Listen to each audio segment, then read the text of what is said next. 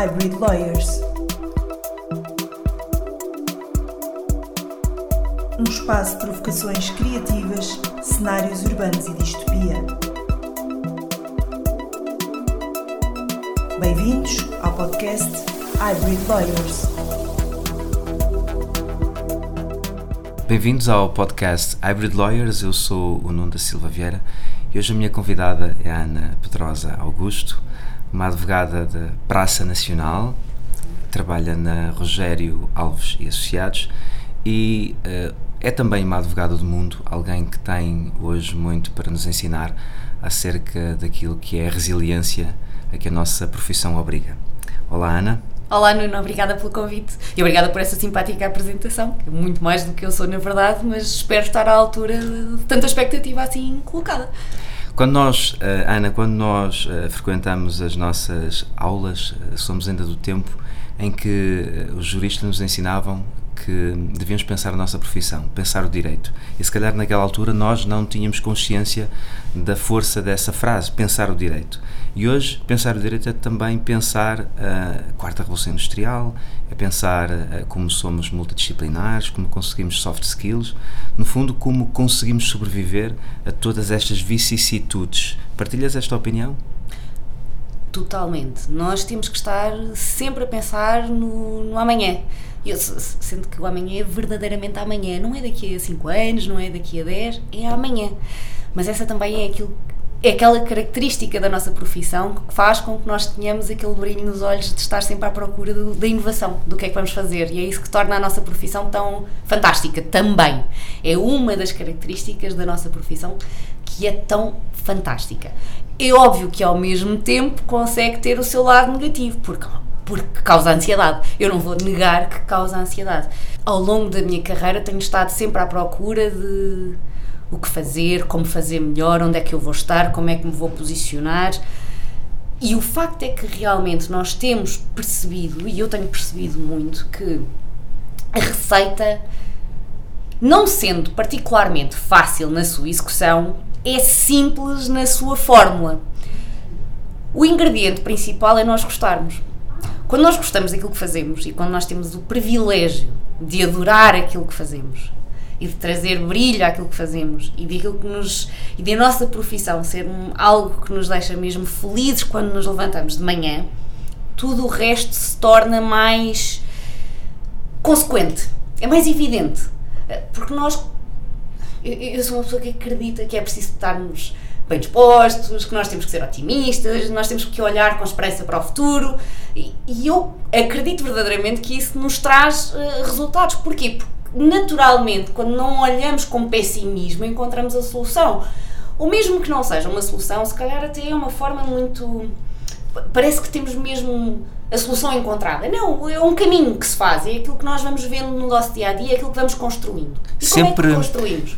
Sempre quiseste ser advogada? Sempre. Uh, Desde... Daqueles sonhos iniciais de criança, acho que passei por cabeleireira, trabalhar no café, ser arquiteta, jornalista, mas, mas desde cedo assentei no querer ser advogada. E uh, olhavas para a profissão como uh, uma profissão para exercer em Portugal ou pensavas em fazê-lo lá fora? Eu sempre tive uma visão da advocacia se calhar pouco tradicional, na medida em que nunca quis exercer uma advocacia de barra. Eu, eu nunca quis tribunais. Eu, eu sempre quis estar ao, ao, lado do cliente, eh, a um nível muito mais empresarial do que propriamente uh, de pessoa singular, uh, e esse tem sido o meu percurso. O que me deu naturalmente também a ideia de que isto tem que ser muito mais do que Portugal. Isto, isto, o mundo é a nossa, o mundo é, onde nós, é a nossa tela, é onde nós podemos estar felizmente tenho tido o privilégio também de poder eh, estar na, acompanhando os nossos clientes, consigo, consegui já estar em várias partes do mundo, não, não tantas assim, mas uma coisa que já, que, já, que já é qualquer coisa de ter saído, de ter e saído como, daqui. E como foi aquele momento em que de repente estavas a representar uma estrela pop, eh, de repente eras a advogada da Madonna e toda a gente colocava os olhos em ti, como é que foi isso? Bem, essa é a parte que nós ainda não podemos comentar, uh, que, que, é a parte profissional. Agora, posso dizer que de facto se ele existe, o rótulo está lá. Não é, não é simples, não é evidente, não é linear. Um, não é um rótulo, quer dizer, vou dizer que há coisas piores, certamente, e haverá coisas piores. Um, mas um rótulo como qualquer outro não é necessariamente bom porque nos limita. Porque limita, quer queiramos, quer não, o rótulo limita-te. Agora, não nego que, uh, de repente, uh, por esse facto, uh, talvez as pessoas tenham sabido mais quem eu era podia ter sido por outra coisa. Sentes-te sentes uma influencer nesse sentido no, na profissão? Não, de todo, nem pensar, não, de forma alguma. Mas tem, uh, não tens consciência que as pessoas passaram a seguir os teus passos? Não. Começaram a tentar não perceber? Não tenho nada dessa ideia. Há uma coisa que eu sei, eu faço as coisas um, em tudo na vida e, procuro estar da forma que eu acho que, que é melhor para mim. Uh, mas eu também tenho muita perspectiva de considerar que aquilo que é melhor para mim é melhor para, para a sociedade em geral, porque acho que se, se a pessoa está bem, tudo o resto também tem, tem influência em tudo o resto. Um, e, e, e, e, tento que isso seja e que isso transpareça muito na forma como eu exerço a minha profissão, como eu exerço a minha atividade creio que consigo, espero eu, pelo menos, nas pessoas à minha volta, na minha equipa, nas pessoas que, que, estão comigo, que sintam esse entusiasmo e que partilhem desse entusiasmo. E isso já me deixa profundamente feliz, se for o caso. Eh, mais do que isso, já é uma presunção que eu nem sonho. Nós já tivemos aqui, no, nos nossos episódios, uh, duas pessoas responsáveis por escolas de direito em Portugal, ao nível de presidência, e aquilo que eu senti foi uma espécie de nova nova vontade de ser advogado. Uh, se há uns anos a profissão estava um bocadinho em declínio, nota-se que há um conjunto de jovens que agora querem ser advogados e querem ser juristas e querem as profissões jurídicas. Uh, mas ao mesmo tempo temos um mercado muito curto.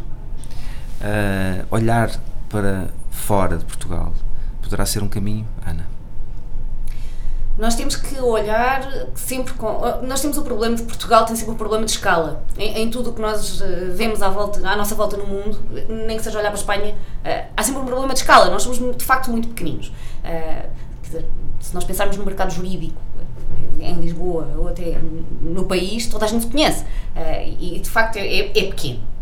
Um, tem as suas, as suas vantagens, tem as suas desvantagens. Em termos de mercado e de trabalho a fazer, há algo que nós hoje temos que não tínhamos há uns anos atrás, ou não tínhamos de forma tão expressiva. Nós temos um mercado que é o mundo. Quando nós falamos de escala, o facto é que nós hoje temos o, o, nós somos contactados por pessoas no mundo inteiro. Portanto, o mundo é a nossa, é a nossa montra. Nós podemos brilhar em, em nós podemos ser estrelas, vou dizer assim, nós podemos ser estrelas em qualquer parte do mundo. Um, e isso tem, uh, e, e, aliás, e principalmente as pessoas mais uh, quem está a acabar o curso, quem está a entrar, tem acesso a plataformas e as redes sociais, então são, são, são algo que, que, que mostram isso mesmo. E, e, dizer, quando saí da faculdade não havia nada disso, um, mas que mostram isso mesmo, que é, foi, eu vejo felizmente as, uh, os advogados mais jovens hoje têm contactos para, de potenciais clientes do mundo inteiro. Eu não tinha, nós tínhamos que andar quase, uh, como eu lhes chamei, namoro com, com, com, com, as pessoas que conhecíamos, com as pessoas que não conhecíamos, ir a sítios e hoje, hoje temos essa, essa porta aberta para o mundo. Vais-me perguntar, é fácil? Não acho que seja, porque como em tudo exige muito trabalho. Nós não podemos achar só que só porque temos plataformas e só porque temos uh, um mercado maior que isso nos vai trazer mais facilidade em alcançar os nossos objetivos. Não, eu até acho o contrário. Eu acho que isso leva-nos para a concorrência mundial uh, e isso faz com que nós tenhamos que concorrer com todos, com, com todos os outros, neste caso advogados, uh, do mundo. E isso faz com que nós tenhamos um trabalho muito sério e muito difícil pela frente. Mais uma vez, quando nós corremos por gosto, uh, os resultados são, são, são evidentes, de certeza. Uma, uma das coisas que, que nós conseguimos perceber quando lemos uh, artigos teus é a, a, forte componente política. Política no sentido positivo da palavra, no sentido de tentar educar, tentar participar nesta, nesta educação social e no contrato social. Um, como é que nós aqui em Portugal podemos valorizar a nossa profissão? Como é que nós, enquanto personagens, podemos fazer isto sem estarmos dependentes de terceiros? Eu até, eu até estou a respirar melhor, que é, para pensar a melhor forma de abordar essa pergunta, porque essa pergunta tem várias tem várias vertentes. A primeira é como é que nós, enquanto advogados, podemos estar ligados à política? eu considero que é essencial. E vou ser franca, não é algo que me atraísse profundamente há, um, há uns anos atrás. Era algo daquelas coisas que política eu nunca, nem pensar. Eu gosto demasiado de ser, como dizias, gosto demasiado de ser independente. Gosto de, de, de estar meu canto, assim, bom português, não me chateiem, uh, deixem-me fazer as minhas coisas. Mas depois percebi, para eu poder estar no meu canto, sem me chatearem e eu fazer as minhas coisas, estava na hora de ter intervenção política, porque, a meu ver e na minha opinião, um, estamos a caminhar numa intervenção e numa regulação demasiado forte quanto àquilo que é a nossa liberdade de atuação e àquilo que podemos ou não podemos fazer. O simples facto de estarmos aqui a dizer o que é que podemos ou não podemos fazer já é sinal de que se calhar nós temos mesmo de ter intervenção porque gosto pouco que decidam por mim. E isso é algo que nós temos que uh, assumir se, se, se, se considerarmos relevante. Eu considero muito relevante. Nós temos que um, estar verdadeiramente, verdadeiramente informados, segundo, temos que estar aptos a ter uh, noção do que é que vão decidir por nós, e terceiro, exprimirmos a nossa opinião relativamente a essa decisão. Como é que isso faz, obviamente, na nossa maior ou menor intervenção, mas em última instância em todas as eleições que possam existir, uh, seja na ordem dos advogados, seja uh, a nível enfim, eleitoral normal do sistema político do país. Essa, essa é a, a, vertente que eu acho que nós temos que claramente ver. Agora, há uma segunda. Há um segundo aspecto que é muito relevante também, que às vezes tendemos a esquecer, é que muita da regulação que nós eh, consideramos, às vezes, que, que possa ser melhor ou pior, é algo que já nem é discutido internamente, porque nos é imposta também pelas regras da União Europeia. Claro um, logo aí no, no, no, nosso mercado, o nosso mercado também é e essa é uma discussão que estamos a assistir agora, com as sociedades profissionais e é uma todas essas regras. Mas continuamos a ter essa, essa discussão. Nós somos das, dos poucos países que têm sociedades profissionais, no nosso caso, que não podem ser multidisciplinares, por exemplo. Um, por falar nisso, a multidisciplinaridade para ti, sim ou não?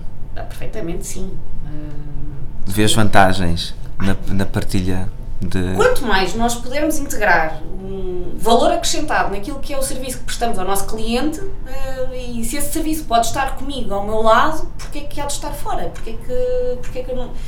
Enfim, é, é, é, bem, estava todo um outro podcast sobre. Podemos dizer, podemos dizer que se houver uma alteração legislativa nesse sentido, já estás preparada? Não sei se já estou preparada, mas, uh, mas espero estar a caminhar nesse sentido. Ana, um, Tendo em conta que grande parte dos ouvintes do nosso podcast uh, são pessoas que estão neste momento no mercado de trabalho e, e, e estão há pouco tempo no mercado de trabalho, um, consideras poderia sugerir, sugerir alguma receita, não direi mágica, mas uma receita para o sucesso nesta profissão? Portanto, coisas que, que devem ser ponderadas, cuidados a ter, coisas que não devem ser feitas. Portanto, assim, três ou quatro ideias vou dizer aquilo que, que vou fazendo e que eu acho que resulta, que, que eu acho que deve ser a, a fórmula aplicável na nossa profissão, mas creio que será também na, em, em qualquer profissão, neste caso de serviço. A primeira é perceber o que é que nos está a ser colocado, o que é que o cliente quer de nós. E aquilo que nós temos para oferecer é, em primeiro lugar, perceber o universo do cliente. Nós temos que o compreender. Não basta nós termos uma atitude estanque, uma visão estanque uh, daquilo que nos é indicado. Nós temos que perceber o cenário, vou-lhe dizer, macro. Uh, eu não posso estar ali, uh, transpondo para um exemplo, eu, eu não posso estar a ver, por simplesmente, uma, um contrato sem perceber uh, que se, um contrato de prestação de serviços que o cliente nos pede para fazermos a revisão eu não posso fazer aquele contrato sem perceber o escopo total dos serviços que vão ser prestados. Uh, e muitas vezes, nós, se não tivermos essa capacidade de falar com o cliente e de perceber o que ali está, nós não conseguimos prestar um bom serviço, por mais que achemos que o estamos a fazer. Um, em segundo lugar, isto implica uma relação de confiança verdadeira com o cliente. Nós temos que estar ao lado dele, nós somos parceiros do cliente. Um, isto é mais uma relação de parceria eh, de confiança mútua do que uma relação quase tanto de cliente, neste caso o provedor de serviço, o advogado. Eh, porque nós somos verdadeiramente parceiros. Aliás, isso é algo que se notou muitíssimo nesta, nesta crise uh, provocada pelo surto da, da pandemia na, na Covid-19. Uh, nós estivemos mesmo ao lado dos nossos clientes. Nós, como em qualquer, como qual, qualquer prestador de serviços, uh, fornecedor, o que seja, nós tivemos que estar ao lado dele porque ninguém sabia o que é que se estava a passar, ninguém sabia como é que o mercado ia reagir, ninguém sabia o que é que os governos iam decidir. O, o facto é que há dois anos atrás não passaria pela cabeça de ninguém que o mundo ia fechar. Sem dúvida. E como é que se reage numa situação destas? Nada está preparado para o mundo fechar. Nada estava preparado para isto. E tivemos que. E estivemos todos, e eu acho que ganhámos todos. Um, acho que ganhamos muita coisa com, com, esta, com esta experiência. Um, é claro que, tendencialmente, se tudo correr bem, vamos voltar à normalidade. Detesto a expressão novo normal. Uh, nós temos que voltar uh, àquilo que éramos e àquilo que fazíamos e à forma como estávamos. Mas, mas uh, sedimentámos muito esta relação de confiança. Portanto, ela é muito necessária. Ao mesmo tempo, nós temos que e aprender a gostar muito daquilo que os nossos clientes fazem. Porque quando nós gostamos daquilo que os clientes fazem, é-nos muito mais fácil estar ao lado deles e perceber e trazer de facto o valor acrescentado. Uh, não estamos lá só para por um carinho, fazer uma coisa, assinar um documento. Não, nós estamos aqui com uma função de criar valor. Uma motivação é constante. Permanente. permanente. É a forma como nós temos que estar para isto ser mesmo e correr bem é a motivação permanente. Agora, obviamente que isto não é fácil. Não é fácil e exige trabalho. Nós gostamos de pensar que se faz tudo eh, de uma forma simples, eh, que não custa, que não tem qualquer impacto na nossa vida. Não, isto tem um impacto forte na nossa vida, porque nos obriga a fazer escolhas, obriga-nos a fazer um percurso pensado para uh, os nossos objetivos, sejam os quais forem. Nós temos que pensar o nosso percurso. E isto dá muito trabalho. É de facto uma profissão árdua nesse campo. Principalmente se aliarmos àquilo que referimos no início, que é a necessidade permanente de nós nos reinventarmos para o que vai ser o futuro, que já é hoje em dia. Dá trabalho, mas a, mas a recompensa é é diária. Ana, quando eu estava a preparar o teu convite, uh, eu tive uh, de repente um conjunto de pensamentos acerca dos temas que iríamos abordar e dei por mim a ver que tu trabalhas numa área que é o societário, eu trabalho numa área que é a tecnologia e são as duas áreas onde a iliteracia em Portugal é mais abundante. Estou a falar da falta de literacia financeira e estou a falar da falta de literacia digital. Estamos em pós-pandemia, vamos voltar a esta pós-normalidade uh, e sabemos que vem um conjunto de dificuldades para as empresas e para as pessoas por razão das moratórias. As pessoas vão ter dificuldades financeiras, mas quando acordarem deste, deste drama que, que, que aí vem a nível de insolvências, vão encontrar um mundo completamente digital. E aqui toca o problema da literacia digital. Uh, acreditas que vamos sair bem deste, deste, de, de, destes próximos anos que aí vêm? Ou de facto nós uh, temos que abandonar aqui um bocadinho os políticos para perceber que há outras dificuldades a caminho? Não, eu sou uma otimista, mas eu tenho que ser uma otimista realista. Uh, se juntarmos a isso tudo o tema fiscal, a iliteracia é completa. É lamentável. e aqui entra o problema da informação e da falta de informação ou da forma como a informação é prestada. Também acho que cada um vê aquilo que quer ver. Não é assim tão complicado nós percebermos uh, que esta receita não pode resultar bem. Uh, eu acho que nós temos vivido muito bem com sorte. Nós somos um povo de sorte. Uh, temos tido mesmo sorte. é daquelas coisas. Obviamente que a sorte dá trabalho, mas esta é daquelas em que nós vamos ter dificuldade em sair deste. Agora, eu também acredito, lá está, no meu otimismo e juntando a sorte que nós temos tido, que há de aparecer qualquer coisa, porque eu acho que esta é a esperança sempre dos políticos, que é, há de aparecer qualquer coisa. Normalmente, nós, normalmente há uma resposta dos privados, sempre. quem é que está cá para sustentar aquilo que é necessário? Porque no dia em que é preciso pagar mais alguma coisa, quem é que está cá? Quem é que está cá a pagar aquilo que é necessário hoje? E quando for necessário amanhã, quem é que estará cá a pagar? Exatamente os mesmos. Sendo que a grande diferença este ano, e que poderia ter trazido uma lufada de ar fresco, esta, esta bomba que aí vai de dinheiro, mas quer dizer, nós já sabíamos à partida, foi permanentemente anunciado que ia ser Estado, Estado, Estado, Estado, Estado, e o Estado continuará e nós continuaremos a perpetuar assim uma sociedade, infelizmente, de dependentes do Estado.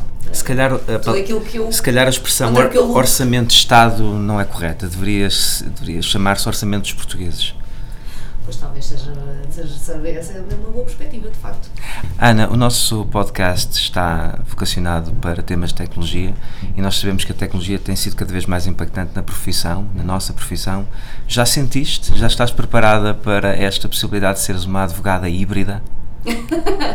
Ahm, eu costumo brincar a dizer que eu já sou biónica na medida em que, que- que tive aquela cirurgia aos olhos ah, para não usar óculos, portanto, essa, esta, esta é mais uma parte tendencialmente natural daquilo que, que vai ser a nossa profissão. Não tenho a menor dúvida que vai ser parte da nossa vida, como, como já foi. Quer dizer, quando nós começámos, não, não, não, não havia metade dos instrumentos que existem hoje. No outro dia perguntaram como é que vivia antes da internet. Eu, ok, eu posso já ser mais velha que tu, mas já havia internet nessa altura.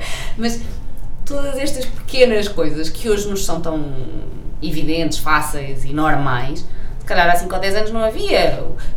Os programas de faturação, a forma como nós. a simples forma como nós hoje trabalhamos em, completamente online tudo isso é parte da nossa vida e continuará a ser. Mas, se nós juntarmos a realidade que aí vem, o direito nunca está preparado para a realidade que, que aí vai chegar. Eu, nas aulas que, que dava muitas vezes a, a alunos que não eram de, de direito, falava sempre de um dia, isto era cerca de 10 anos atrás, um dia o homem vai viajar normalmente ao espaço. Portanto, nós vamos ter que regular isso. Mas quando isso acontecer, ainda não vai haver regulação sobre o efeito. Já estamos nesse dia. Esse dia chegou. E parecia na altura que era uma coisa que ia demorar décadas. E já chegou, já aqui estamos, já estamos a falar disto. Portanto, qualquer dia vamos ter que ver as reclamações dos clientes, a emissão dos bilhetes, todas essas coisas, nada disto existia. E nós estamos permanentemente a, a entrar nesse mundo, que é tremendamente difícil, mas que também, mais uma vez, nos liga àquilo que falámos inicialmente, que é vai nos trazer ao mundo global. E nós temos que deixar de estar fechados nas nossas fronteiras, que é fácil, eh, temos que dizer, é um mundo, apesar de difícil, é fácil nós estarmos, eh, pelo menos estamos limitados por fronteiras. Eh, com a tecnologia a evoluir desta forma, nós vamos deixar de ter fronteiras. E vai- vamos entrar então nesta concorrência e, e, e verdadeiramente o mundo é a nossa, é a nossa tela. Ana, lamentavelmente o nosso episódio está a chegar ao fim. Já acabou. Já Foi está, lamentavelmente está. E portanto só temos espaço para, para te pedir um conselho. Um conselho para aqueles que querem ser advogados. É acreditar naquilo que querem e nos sonhos e continuar a ambicionar. Permanentemente ambicionar e nunca deixar que ninguém diga que não. Ou que não é possível. Ana, muito obrigado. Obrigada eu por Ter estado um cá. Muito obrigada. E assim, a falar de idas ao espaço, a falar de bilhetes aeroespaciais, de tecnologia e de direito, chegamos ao fim de mais um episódio do nosso podcast. Nós vemo-nos no próximo com conversas desconcertantes.